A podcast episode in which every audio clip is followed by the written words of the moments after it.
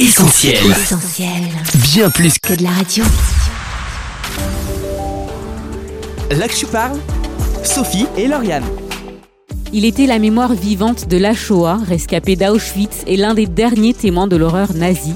Benjamin Orenstein s'est éteint le 10 février dernier à l'âge de 94 ans. Nous avions eu le privilège de le recevoir en studio il y a quelques temps et afin de lui rendre hommage, nous avons décidé cette semaine de vous partager à nouveau cette interview exceptionnelle qui a fait de nous les témoins d'un témoin. Là que je parle sur Essentiel Radio. Benjamin Orenstein, bonjour. Bonjour Sophie. C'est un privilège pour nous de vous recevoir dans nos studios. Vous êtes un survivant de la Shoah et vous avez accepté notre invitation pour partager avec nous votre histoire. Merci beaucoup. C'est bon. Oui, un grand merci. Alors pour commencer, nous sommes allés à la rencontre de quelques personnes dans la rue. Comment le génocide juif de 39-45 est-il perçu? Je vous propose d'écouter les réponses recueillies. L'horreur totale. Je sais pas quoi dire de plus à part ça. Ah bah, L'un des plus gros génocides de l'histoire, euh, voilà, beaucoup de souffrances bah, qui continuent de jaillir euh, sur notre société.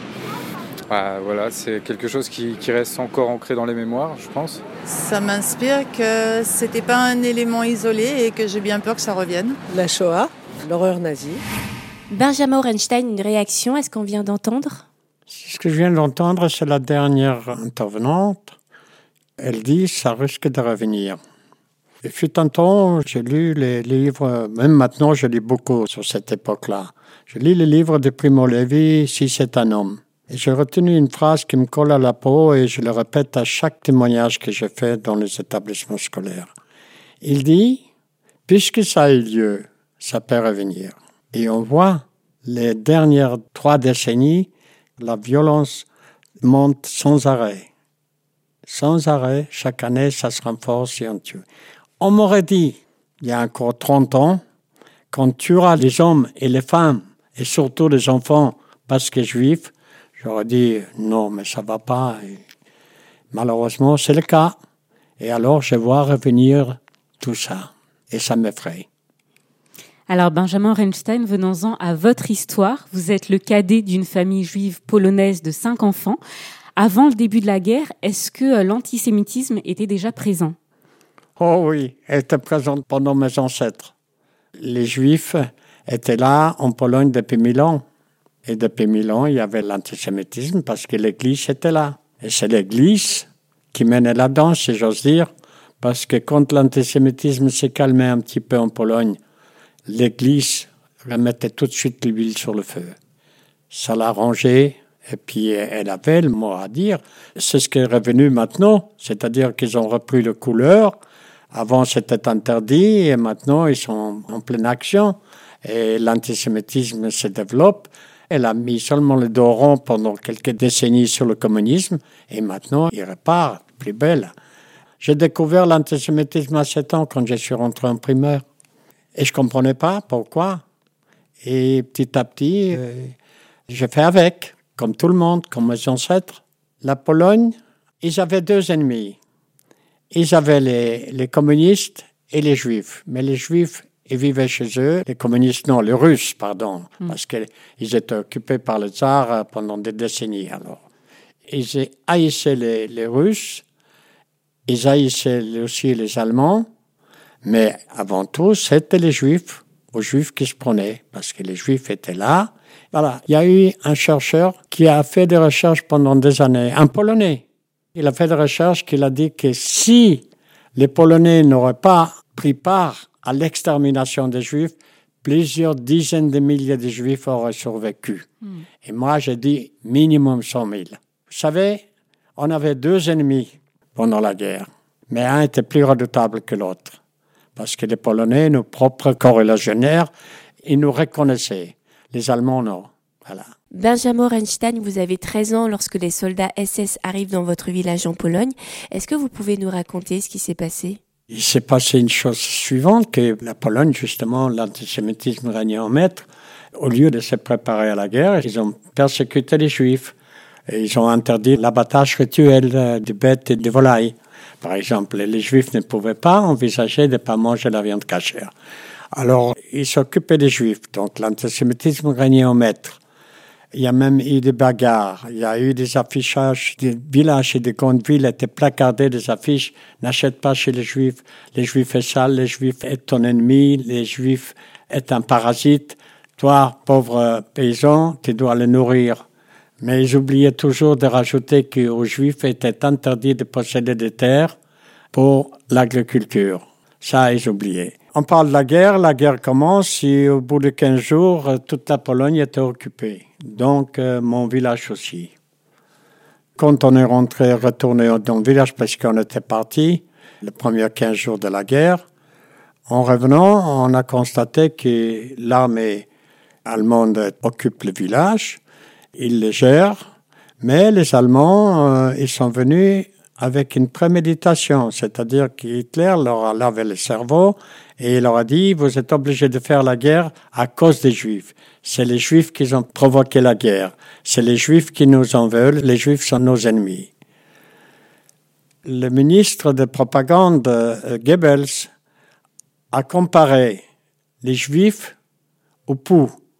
Et certains démocrates, encore qu'ils étaient en liberté, leur ont reproché comment ça se fait qu'on tue les gens et, et surtout des Juifs qu'on les chasse.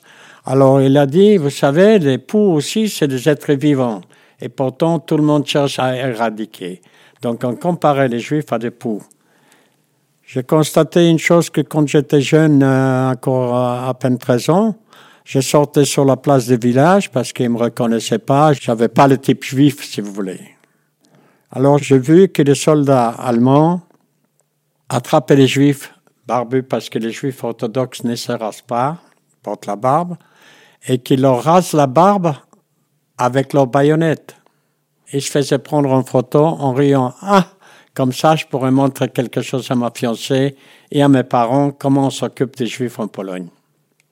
Alors, vous avez été euh, déporté sur plusieurs camps, sept au total. Benjamin Reinstein, bien qu'il est impossible de tout dire dans le temps qui nous est imparti, est-ce que vous pouvez nous raconter votre parcours dans ces camps et euh, peut-être vos souvenirs les plus marquants? J'étais déporté dans le premier camp, j'avais 14 ans et demi. C'est la première fois que j'avais quitté la maison. Et c'est pas évident de se retrouver avec 5 ou 600 personnes. J'avais juste un petit garçon de mon âge qui a fait le même échange pour son père que moi le mien. Et c'est tout. Tout le reste, je connaissais pas et c'est pas évident. On arrive dans un camp où l'hygiène et le sanitaire n'existaient pas. La nourriture, il y avait une soupe par jour. Il fallait plonger pour trouver un morceau de betterave ou une patate.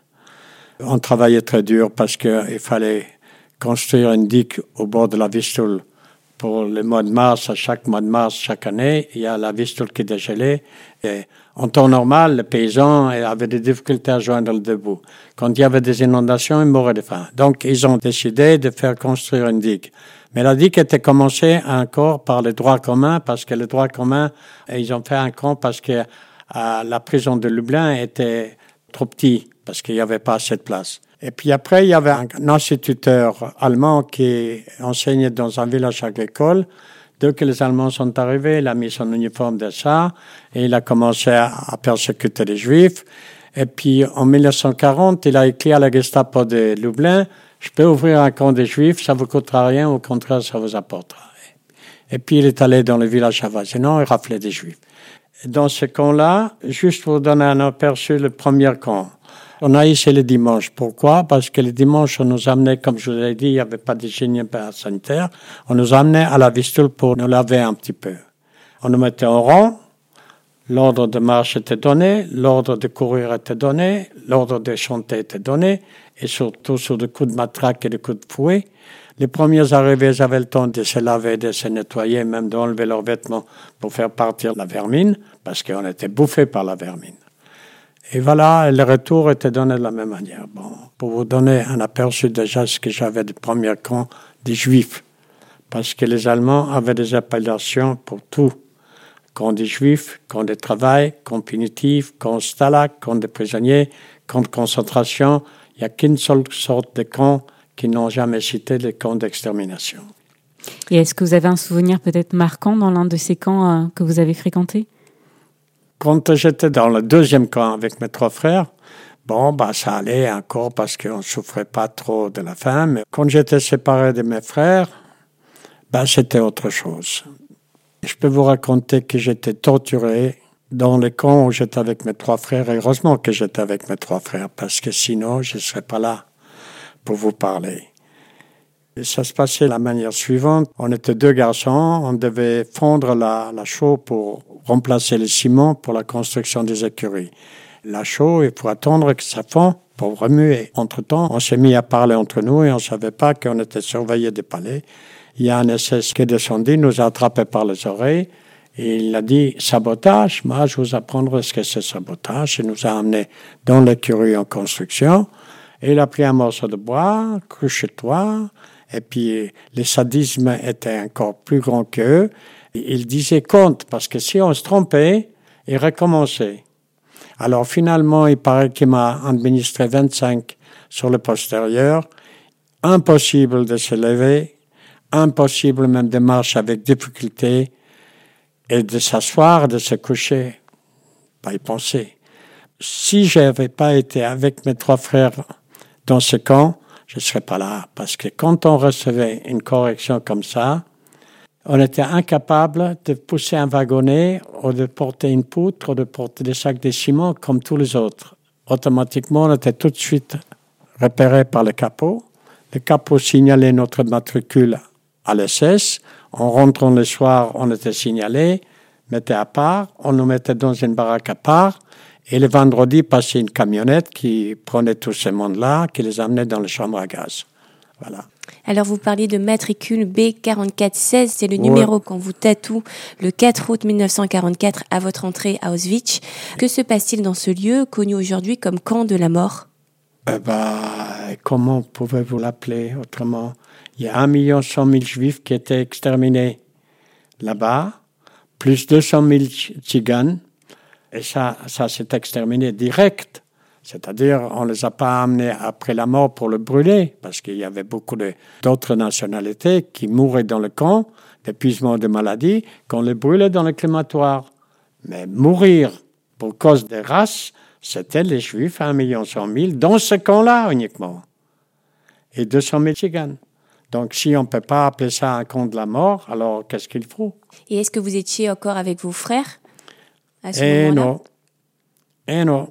Justement, j'étais dans un camp nommé Boutine. Et ça, c'était le pire des camps des Juifs. En 43, est sorti un ordre qu'on doit liquider tous les camps des districts de Lublin. Et moi, j'étais dans le district de Lublin et le camp où il y avait mes trois frères parce qu'on était séparés après. Ces camps-là étaient créés de nouveau 600 juifs qui sont venus de Tchécoslovaquie, qui n'avaient pas la place à Bouzine. Alors on les a renvoyés dans le camp de Rachouf pour créer de nouveau un camp. Moi, j'étais resté à Bouzine tout seul. Et quand euh, cet ordre est sorti, il y avait dans le district de Lublin deux grands camps. Dans chaque camp, il y avait 10 000 juifs, hommes et femmes. Ils travaillaient pour l'armée allemande, tout ce que l'armée allemande avait sur eux, et se servir autour, c'était eux qui fabriquaient tout ça. Et malgré ça, ils n'avaient pas grâce à leurs yeux. Il y avait les Einsatzgruppen qui sont venus et qui les ont liquidés 20 000 juifs dans les deux camps. Poniatov, Travniki, c'est connu. En plus, il y avait le camp de mes trois frères, à Rachov, où il y avait 632 juifs qui étaient abattus au mois de novembre 43. Alors en janvier 45, à l'approche des Alliés, les SS commencent à évacuer euh, les derniers survivants des camps euh, d'Auschwitz notamment, et ils entament ce qu'on appelle aujourd'hui la marche de la mort. Benjamin Reinstein, euh, vous en faites partie. Est-ce que vous pouvez nous raconter? Oh, ça, c'était quelque chose d'épouvantable. C'était pour la fin. Bon, tout d'abord, quand on marchait quatre jours et trois nuits, bon, on s'est arrêté comme ça dans une grange, dans une ferme euh, évacuée. On nous servait un, un petit peu d'eau chaude et on marchait. Et je ne sais pas si vous avez déjà essayé de marcher avec des, des sabots sur la neige. On n'a pas de chaussettes. On n'a que les pieds enveloppés dans les, dans les papiers des sacs de ciment, parce que les journaux, il n'y en avait pas. Et même s'il y avait un journal, on risquait notre vie, parce que nous, on prend un journal. Et on marchait comme ça. Et vous savez, euh, moi, j'ai jamais su qu'on peut dormir en marchant. Et on a dormi au marchand parce que j'avais, on était deux copains, Simon Kramer et moi. C'est lui qui m'a conduit et vice versa. Et c'est comme ça qu'on est arrivé jusqu'à Gleiwitz. Et à Gleiwitz, on nous a chargés sur des plateformes ouvertes à moins 25. Et on nous transportait pendant dix jours parce que tous les camps qu'on passait par l'Autriche, par l'Allemagne, tous les camps, ils étaient surchargés. Il n'y avait plus de place. Au bout de dix jours, on est arrivé à Buchenwald et Buchenwald euh, nous a envoyés sur un commando de Dora parce que chez eux aussi, les camps étaient surpeuplés. Et c'est à Dora que j'ai terminé ma carrière. Je suis arrivé en, en janvier, début février, je crois. Et je suis tombé malade là-bas. J'avais la, jambe complètement ratatinée parce que j'avais attrapé une phlegmone. J'avais encore la chance parce que on m'a envoyé à l'infirmerie. Et à l'infirmerie, à l'époque, on, opérait. Euh, bon, l'opération s'est mal passée aussi, mais enfin bon, bref. J'ai attrapé une infection. Et il y avait une, baraque spéciale pour les infectés. On ne pouvait pas rester avec les autres pour ne pas les contaminer. J'ai vécu l'enfer dans cette baraque. Je ne me rappelle pas si je suis resté 10 jours ou 12 jours. La plupart des gens mouraient là-bas. Parce que quand ils mouraient pas de leur propre mort, les garçons de chambre les tuaient. Parce que quand ils descendaient faire leurs besoins, ils se sont perdus parce qu'il n'y avait plus de muscles, il n'y avait plus rien pour pouvoir. Alors ils s'allaient les par terre, c'était la terre battue. Les Stubendistes, on les appelait ça, des garçons de, de chambre. Ils aimaient pas ça. Ils assénaient un coup sur la nuque des, détenus, ils s'est plus relevé, et puis le matin, on trouvait quatre morts, cinq morts, comme ça. Voilà. Et je pensais sans arrêt, si un jour je sors d'ici, j'aurais peut-être une chance de survivre. Et je me souviens comme maintenant, quand euh, un, infirmière est venu me prendre sur son dos, couvert, on était tout nus, couvert par une couverture, il m'a ramené dans le baraque où j'étais avant. Et au cours de route, j'ai vu déjà la neige fondue. Et j'ai dit, si je retourne là-bas, j'ai peut-être une chance de survivre. Alors justement, c'est à l'âge de 18 ans que vous avez été libéré, un jour gravé dans votre mémoire, on imagine? Absolument. Euh, je dis toujours que euh, mes proches, ma famille savent euh, qu'ils me font un petit signe pour ma renaissance. Le 11 avril, c'est une journée pour moi très importante. Je ne peux pas m'empêcher de penser chaque année à ça. Parce que c'est vrai, je suis, je suis de nouveau rentré parmi les vivants, parce que j'étais considéré comme mort. Et ça, ça c'est un grand jour pour moi, bien sûr. Vous savez, on, on, rêvait, on espérait, on courait, parce que quand j'ai reçu la nouvelle qu'on a tué mes trois frères, et que mes parents n'existaient déjà plus puisqu'ils étaient déjà gazés, et ma sœur aussi, et ma belle-sœur, et surtout ma petite nièce de sept mois, Bon, bah, j'étais l'unique et seul survivant. Euh, j'ai eu beaucoup, beaucoup de chance parce que. Et je ne sais pas. Parce que quand j'ai appris la, la, nouvelle que mes trois frères sont déjà plus de ce monde, j'ai dit à quoi bon? À quoi bon? C'est pas la peine. Moi, ça m'arrivera aussi la même chose. Et je ne sais pas combien de temps j'ai pensé comme ça, mais l'instinct de survie, je, prends, je crois que je prends là-dessus et, on commence tout de suite à courir. Et chaque minute, chaque heure, chaque jour qu'on gagne, c'est une journée de gagner qui s'approche peut-être de, de, la survie. Mais on n'est pas sûr parce qu'on sait que les Allemands ne laisseront pas, ne laisseront pas de survivants. À tel point que moi, je me suis dit, je voudrais seulement arriver à survivre ne serait-ce que cinq minutes pour voir la fin de cette bête immonde. Mais on n'était pas sûr parce que quand le 6 avril, dans le camp de Dora, les SS, on a vu les SS quitter les Miradors, on était sûr que le camp va sauter parce qu'ils ont certainement dynamité le camp, ils ne laisseront pas de survivants. Mais euh, la chance, c'est qu'ils n'avaient pas miné les camps et que finalement on était libéré le 11 avril à 15h30 l'après-midi. Voilà. La libération, elle s'est faite pas dans la joie parce qu'on ne pouvait même pas pleurer, on ne pouvait même pas rire. On faisait des grimaces. De pleurer, on ne pouvait pas parce qu'on n'avait pas de larmes. C'est vrai. Et en plus, moi, je me suis fait un nouveau ami dans la revue, enfin dans l'infirmerie. Il était malade, il était de Bessarabie et il s'appelait Berkovici.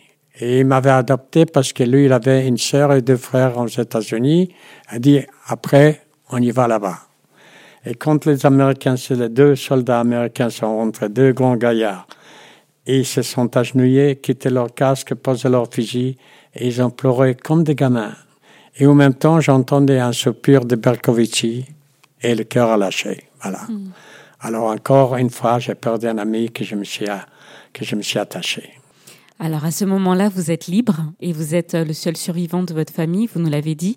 Comment ça se passe, ce retour à la liberté, ce retour à la vie? Oh, c'était pas encore la vie, c'était plutôt encore la mort, parce qu'il y avait des gens qui sont tombés comme des mouches. C'était un problème parce que les soldats américains croyaient bien faire, donner des, les rations qu'ils avaient, des chocolats, des biscuits, et ça, c'était mortel pour les détenus comme moi. Moi, j'étais encore malade à pas pouvoir euh, mettre un pied par terre.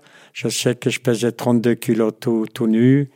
Et j'avais la chance, de, encore toujours la chance, parce qu'un un garçon de chambre, qu'il il était valide, il m'a supplié, surtout ne mange rien, je, m'occuperai de toi. Alors il s'est occupé de moi, de me faire à, manger comme un bébé, des semoules, un jour la rentrer un peu de sel, un peu de, un peu de graisse, et euh, c'est comme ça qu'il m'a sorti, je ne sais pas, je ne me rappelle pas combien de jours qu'il m'a servi ça. Puis après, petit à petit, j'ai commencé à manger normalement. Normalement, non. Parce qu'il n'y avait pas, avait pas à se nourrir normalement à l'époque. Alors on imagine qu'on ne peut pas sortir d'une telle histoire sans séquelles. Quelles ont été pour vous les conséquences au sortir de la guerre et puis peut-être encore aujourd'hui? Le sortir de la guerre, euh, il y avait autre chose, il y avait encore un, autre problème tout de suite à la sortie de J'espérais toujours qu'il peut-être qu'un de mes trois frères était seulement blessé, qu'il a pu s'évader, qu'il a pu s'échapper, et peut-être rejoindre les, les, partisans dans la forêt. Peut-être qu'il y en aura au moins un qui survivra. Et puis désespérément, j'étais libéré au mois d'avril.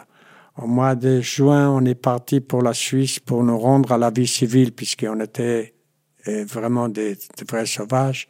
Faut pas oublier, pour nous, en Pologne, la guerre a duré six, six années. Persécution, extermination, etc. Donc, on savait, on avait même oublié comment on mange, comment on s'assoit, comment on parle aux gens. Alors, ils nous ont amenés en Suisse pour nous rendre civilisés, pas rester sauvages. J'ai pas évolué pendant ces six années, ni physiquement, encore moins intellectuellement, parce que le peu que je savais écrire, mon écriture sur le livre, sur le premier document que les Américains, l'armée américaine me délivre, la, signature est affreuse. Quand je regarde ça, je dis, j'avais même oublié d'écrire. Voilà. Alors, de ce côté-là, je suis sorti comme ça et puis j'espérais de retrouver quelqu'un. Et désespérément, euh, à partir du mois de juillet, il y avait des listes qui apparaissaient de la part de la Croix-Rouge internationale et les Joint. Il y avait des listes de survivants des Juifs de l'Europe entière. Et je regardais désespérément tous les jours. Et tous les jours, j'étais déçu. Et j'étais même tombé dans une dépression très grave. Et j'ai encore eu la chance. Parce qu'il y a une jeune femme, Rita Aupert, qui s'est aperçue de ma détresse. Et c'est elle qui m'a vraiment aidé à m'en sortir. Alors, dans les premières années après la libération des camps, est-ce qu'on parlait de ce qui euh, s'était passé? Est-ce que vous avez constaté peut-être une curiosité ou au contraire une forme de déni? Moi, je n'ai pas parlé. Vous savez, quand j'étais libéré, on nous a transférés dans un bâtiment en, dur, où les SS étaient soignés avant. Et il y avait l'ironie des sorts. On était soignés par les meilleurs médecins de l'armée euh, allemande et des infirmiers. Et ils nous ont soignés admirablement bien. En allemand, quand il reçoit un ordre, il le remplit à, à 200%. Voilà. Ils avaient la charge de nous soigner, alors ils nous ont soignés impeccable. Voilà, ça je dois le dire. Donc, on était dans une salle, on était dans une salle, toutes les nationalités. Et tout sur le bord de chaque lit, il y avait le drapeau de chaque nationalité, sauf la mienne. Parce que je ne voulais plus remettre le pied sur la terre polonaise. Je ne suis plus polonais. Ils m'ont pourchassé, ils m'ont persécuté, et même dans, en bon temps, déjà avant la guerre, on n'était pas considéré, les Juifs n'étaient pas considérés comme des citoyens à part entière. Troisième zone. Ah, d'aller faire le service militaire, des impôts, ah oui, mais le reste non. Un juif n'avait même pas le droit d'être un petit, un petit fonctionnaire, même cantonnier pouvait pas être. Dans l'armée, arriver à sergent, c'était, c'était ça. Voilà. Alors, j'avais pas envie de retourner dans ce pays que, que j'avais que de mauvais souvenirs. Alors, j'ai pensé qu'il est grand temps que les Juifs faisaient un pays à eux. Je ne savais pas encore comment. Je commence à rêver comment je vais arriver, mais de me diriger vers l'Est là-bas. J'ai même reçu des, propositions d'un comité euh, de mon village à New York, parce qu'aux États-Unis, il y avait des comités de chaque village de Pologne et qui aidaient. Ils m'ont écrit une lettre avec quoi ils peuvent me dire. J'ai refusé, bien sûr, parce que je leur ai dit que ça y est, j'ai choisi ma route. Et j'ai dit, je vais aller en Palestine, parce que je me suis rappelé que mes deux frères étaient dans une organisation sioniste et ils espéraient d'aller un jour en Palestine. Voilà. Et c'est ce que j'ai fait. On est parti en Suisse, des Suisses on est parti en Italie pour faire l'immigration illégale. Parce qu'il y avait, les, comme euh, beaucoup de gens le savent, les, les Britanniques, ils avaient le contrôle de, la Palestine et ils interdisaient aux Juifs d'émigrer en Palestine. C'est pour ça qu'il y avait tant de morts parce que si les Juifs ils auraient pu émigrer, il y aurait eu beaucoup moins de morts. Alors il y avait les livres blancs. Les livres blancs euh, euh, donnaient un certain nombre de Juifs à émigrer chaque année. Et point. Alors nous, on ne pouvait pas attendre dans le camp toute la vie. Il fallait qu'on aille en Palestine. Alors on est parti illégalement. Et on se battait avec les Anglais avant de rentrer en, Palestine. Mais avant, on est parti, passé par l'Italie et en Italie, on attendait un bateau qui vient nous chercher. Je raccourcis énormément. Et là, il y avait, euh, il y avait à peu près 650 000 juifs, hommes, femmes et enfants. Il y avait la plupart des juifs qui revenaient de l'Union soviétique, ils étaient partis et pendant la guerre, ils ont quitté la Pologne et sont partis se, se réfugier, réfugier en Union soviétique. Ils sont revenus après la guerre, donc ils n'ont pas connu la Shoah. Et il y avait un garçon de notre groupe qui voulait absolument raconter sa vie sur la Shoah. Alors il a commencé, moi j'étais assis sur le bord de la fenêtre et je l'écoutais. Et j'ai vu d'un seul coup, il y a une personne qui montre à, l'autre, à son voisin assis, et dit, nos propres frères ne le croyaient pas. Mm. On ne pouvait pas croire. Comment? Alors moi, j'ai dit, puisque les gens ne croient pas à quoi bon? Et j'ai mis 48 ans à commencer à parler. Pourquoi? Parce qu'il y a eu à Lyon, capitale de la résistance, c'est devenu capitale des négationnistes. Et là, je me suis dit, ils disent que ça n'a jamais eu lieu, ça. Donc, où ils sont passés tous les miens? Et là, je me suis dit, j'ai plus de droit de me taire. Et aujourd'hui encore, qu'est-ce qui vous motive à raconter votre histoire? Parce que euh, je n'ai pas le droit de me taire et je dois le raconter puisque j'ai eu la chance de survivre. Primo Levi l'a dit, ça je l'ai déjà dit, mais il y a une autre, une autre citation de mon ami Elie Wiesel qui a dit L'assassin tue toujours deux fois. La deuxième fois, il veut cacher le mort qu'il a fait. Mais si nous, on ne parle pas, si nous, on ne rappellera pas ça sans arrêt, c'est nous qu'on le tuera une seconde fois. et j'ai pas envie de tuer tous les miens de seconde fois. Ça me permet de parler de tous les miens parce que, euh, bizarrement, je ne peux pas vous expliquer ça, depuis que je témoigne, bientôt trentaine d'années, euh, mes cauchemars ont presque disparu. Et pour moi, c'est très important que je parle de tous les miens parce qu'il n'y a même pas une photo. J'ai juste une seule photo de ma sœur, miraculeusement euh, euh retrouvée. Donc, euh, c'est très important. Vous savez, chez les Juifs, quand on va au cimetière, on pose une petite pierre sur une tombe qu'on a, quelqu'un qu'on a connu. Voilà, un témoignage. Voilà, je suis là, je pense à toi. Moi, je peux même pas le faire, j'ai même pas les cendres. Donc, de parler de tous les miens. Et c'est important que les jeunes, ils apprennent.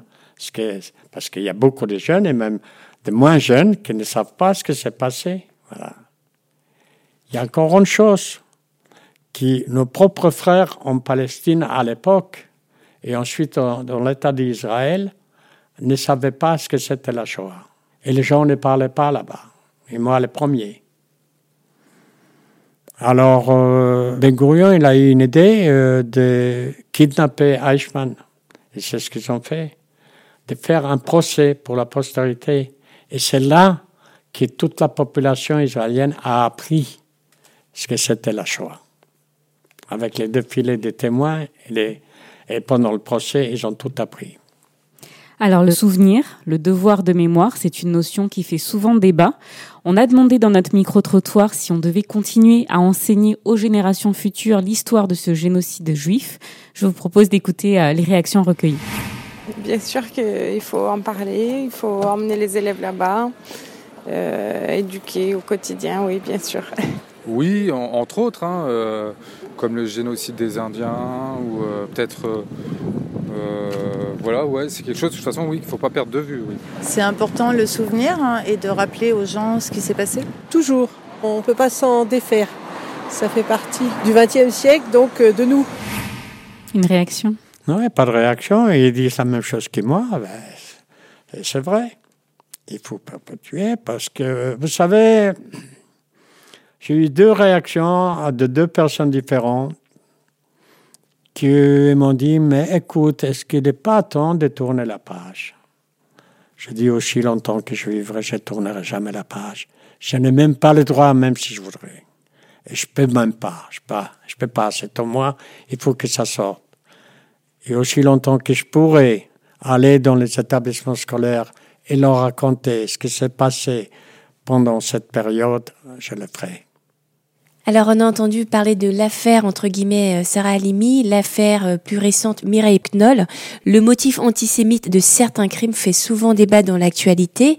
Euh, depuis ces dernières années, est-ce qu'on peut dire qu'il y a comme une recrudescence de l'antisémitisme? C'est la question qu'on a posée dans notre micro-trottoir. Je vous propose d'écouter les réponses.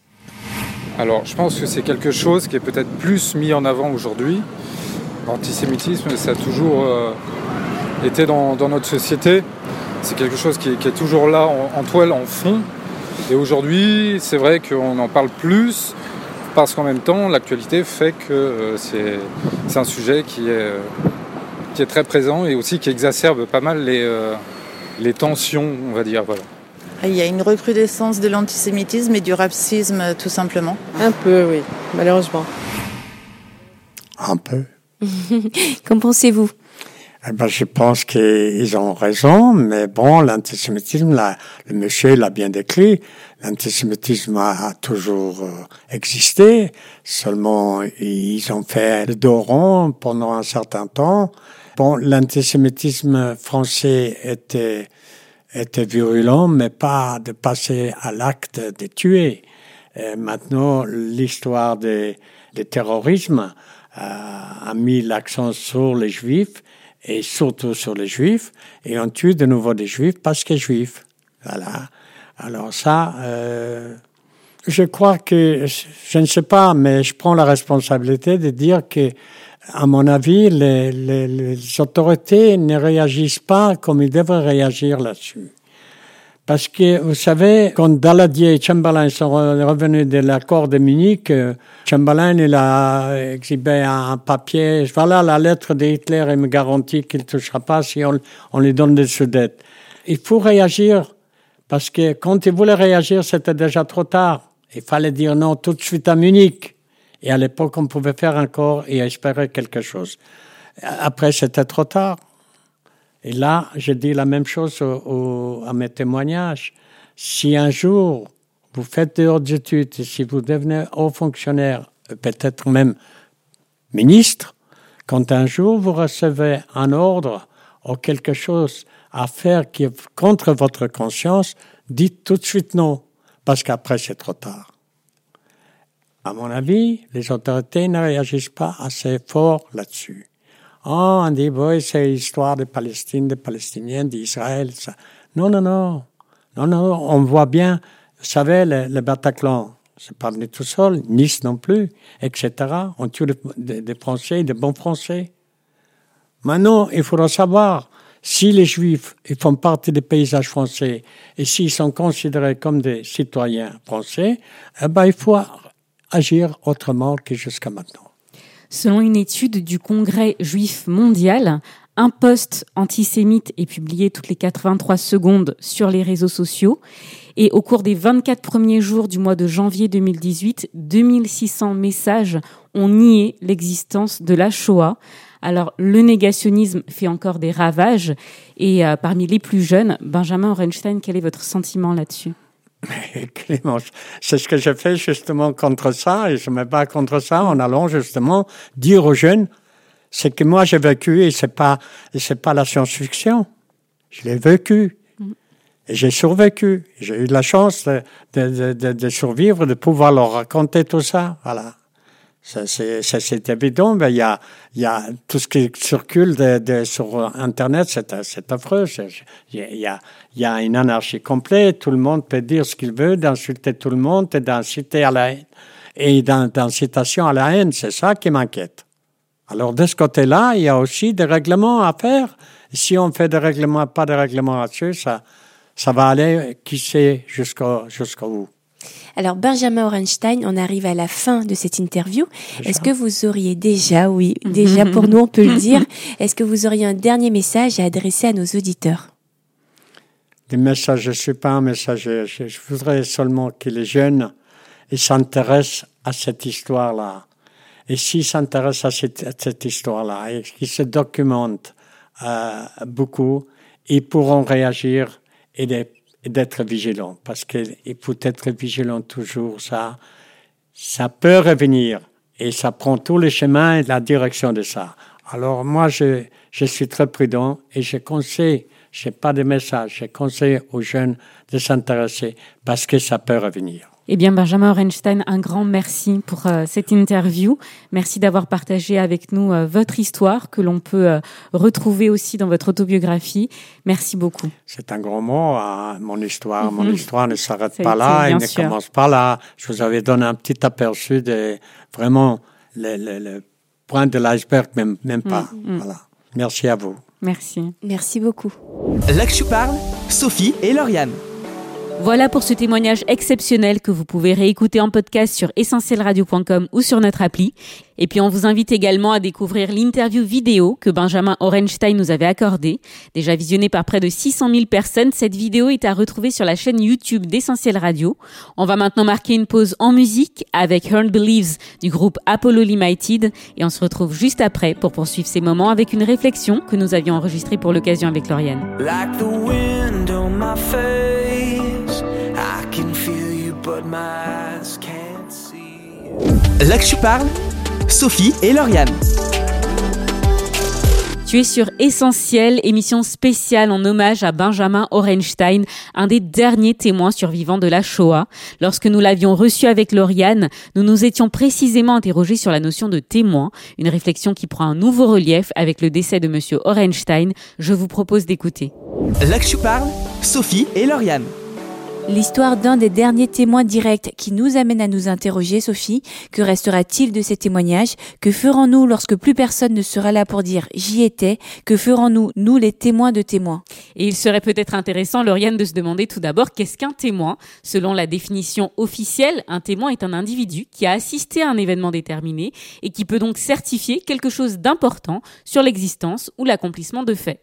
Une définition qui, au vu des élans négationnistes qui ressurgissent encore trop souvent, prend tout son sens. Le témoin est alors la preuve vivante et incontestable d'un fait. Il a vu, il a entendu, mais loin de s'arrêter à une position passive, le témoin est celui qui, par sa présence, par sa parole, va activement participer à la reconnaissance d'un fait, à dénoncer le mal, mais aussi à perpétuer la mémoire. Mais ne sommes-nous pas nous aussi des témoins, Lauriane, témoins d'une page sombre de cette histoire de notre monde? Si nous ne l'avons pas vécu, nous en avons tous entendu parler, vu un film, étudié à l'école, nous avons peut-être été euh, sur des lieux de mémoire, nous avons peut-être même de la famille qui a été témoin direct de l'Holocauste. En effet, nous sommes tous, Sophie, des témoins indirects, mais alors quel est notre rôle Quand les témoins oculaires ne seront plus là, saurons-nous perpétuer l'histoire de ces hommes et de ces femmes Saurons-nous retracer les faits avec justesse Ou allons-nous succomber à la facilité de nous taire, d'en faire des raccourcis ou encore de remanier l'histoire? Laisserons-nous ressurgir les préjugés, les idées reçues, les haines et les réflexes racistes? Notre rôle de témoin de témoin, génération après génération, n'est-il pas de communiquer au-delà d'une histoire les valeurs dont elle est chargée Malheureusement, l'histoire s'est répétée, se répète encore. Guerre, génocide, crimes contre l'humanité. Notre monde n'en a malheureusement pas fini avec ces atrocités. Mais ne sommes-nous pas responsables de relayer l'information, de s'en faire l'écho? On est dans un monde qui n'a jamais été autant connecté. Nous partageons, nous faisons l'info, nous la défaisons. Mais témoignons-nous de la réalité Jésus dira à ses disciples il y a quelques millénaires, vous serez mes témoins. Témoins d'une histoire, celle de Jésus. Jésus qui a parlé d'aimer son prochain, quel qu'il soit, qui a dénoncé le mal, l'injustice, qui a guéri, sauvé. Jésus qui est mort et bien plus qui est ressuscité. Eux, ses disciples, les témoins oculaires de tous ces miracles, avaient la responsabilité, le devoir de transmettre fidèlement ce qu'ils avaient vu et entendu de Jésus. Et ils l'ont fait dans la Bible. Malheureusement, le temps passant et ses premiers témoins ayant disparu, qu'est devenu le message de Jésus les témoins de témoins, religions, politiciens, philosophie et j'en passe ont tour à tour déformé, modifié, littéralement scalpé le message de Jésus. Conséquence, nous nous sommes éloignés de l'essence même de son message, rendant possible des horreurs, des crimes par notre silence, notre passivité, nos préjugés et parfois même notre haine de l'autre. Il est alors aujourd'hui intéressant de vérifier ses sources, de rechercher à revenir sur l'histoire, la vraie, d'entendre et de lire le témoignage de ceux qui y étaient pour, à notre tour, en devenir les témoins parce que nous aurons fait l'expérience de son amour. Alors comme dans une course de relais, nous prendrons le témoin et le passerons, nous serons à même de transmettre génération après génération cet amour qui dénonce le mal et qui transcende les différences. Là que tu parles, c'est aussi là que Dieu parle. Alors un extrait de la Bible pour finir, c'est un proverbe. Le témoin qui dit la vérité peut sauver des vies, mais celui qui profère le mensonge est trompeur. Là que tu parles, Sophie et Lauriane. Il est temps pour moi de rendre l'antenne, non sans avoir présenté au nom de l'équipe d'Essentiel nos sincères condoléances aux enfants et aux petits-enfants de Benjamin Orenstein. On vous encourage à liker et partager largement cette émission sur les réseaux sociaux, ainsi que son témoignage vidéo sur YouTube, pour être les relais de cette histoire, les témoins de témoins. À très bientôt sur Essentiel Radio dans l'Actu Parle. L'Actu Parle, Sophie et Lauriane. On retrouve, tous nos programmes sur essentielradio.com.